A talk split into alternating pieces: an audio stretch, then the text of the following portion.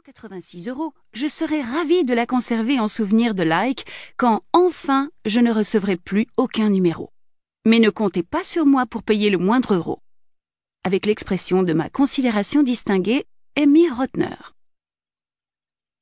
Deux heures plus tard. Chère Madame Rotner, le faites-vous exprès? Ou êtes-vous abonné aux ennuis? Sincère salutation, Léo Leike. 15 minutes plus tard. Cher monsieur Lake, je suis confuse. Je souffre malheureusement d'une maladie chronique du EI, c'est-à-dire du E avant le I. Quand j'écris vite et qu'un I doit suivre, un E se glisse toujours dans mon mot, à tel point que mes majeurs se font la guerre sur le clavier. Le gauche veut toujours aller plus vite que le droit.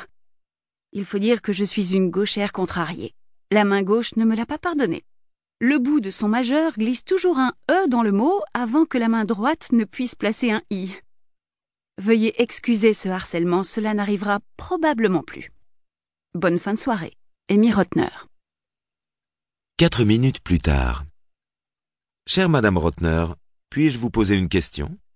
Et en voici une deuxième. Combien de temps vous a-t-il fallu pour écrire le mail qui expose votre maladie du EI Bise, Léo Leike. Minutes plus tard. Deux questions pour vous répondre. Combien de temps selon vos estimations? Et pourquoi cette question?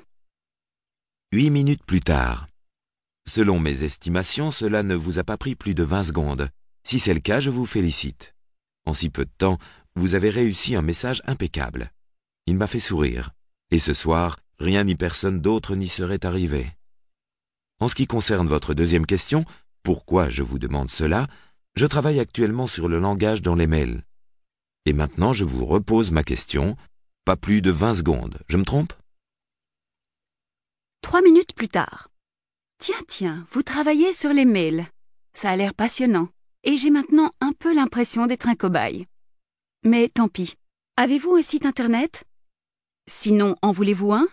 Si oui, en voulez-vous un plus joli? Je travaille en effet sur les sites internet. Jusqu'ici, il m'a fallu exactement dix secondes. Je me suis interrompue, mais c'était pour une discussion professionnelle. Ça va toujours très vite. Vous vous êtes malheureusement complètement trompé dans vos estimations en ce qui concerne mon banal mail sur la maladie du E avant le I. Il m'a bien coûté trois minutes de mon temps. Et à quoi cela a-t-il servi? Il y a quand même quelque chose qui m'intéresse. Pourquoi avez-vous supposé qu'il ne m'avait fallu que vingt secondes pour écrire mon mail? Et avant de vous laisser à jamais en paix, à moins que les publications like ne m'envoient encore une demande de paiement, je voudrais savoir autre chose. Vous écrivez Puis-je vous poser une question? Et en voici une deuxième. Combien de temps vous a-t-il fallu euh, etc. J'ai deux questions là-dessus. La première, combien de temps vous a-t-il fallu pour trouver cette blague? La seconde, c'est ça votre humour? Une demi-heure plus tard. Chère et inconnue Madame Rotner, je vous répondrai demain. Là, j'éteins mon ordinateur. Bonne soirée, bonne nuit, ça dépend. Léo Lake. Quatre jours plus tard. Objet, question en suspens. Chère Madame Rotner, excusez-moi de me manifester si tard, ma vie est un peu agitée en ce moment. Vous vouliez savoir pourquoi j'ai supposé, à tort, que vous n'aviez eu besoin que de vingt secondes pour votre exposé sur la maladie du Hay. Eh bien, si je puis me permettre cet avis, vos mails donnent l'impression d'être jetés sur l'écran. J'aurais juré que vous étiez de celles qui parlent vite et qui écrivent vite. Le genre de femme qui déborde d'énergie, à qui l'écoulement des jours paraît toujours trop lent. Quand je lis vos mails, je n'y trouve aucune pause. Leur ton et leur rythme me semblent bouillonnants, précipités, énergiques, vifs, un peu énervés même.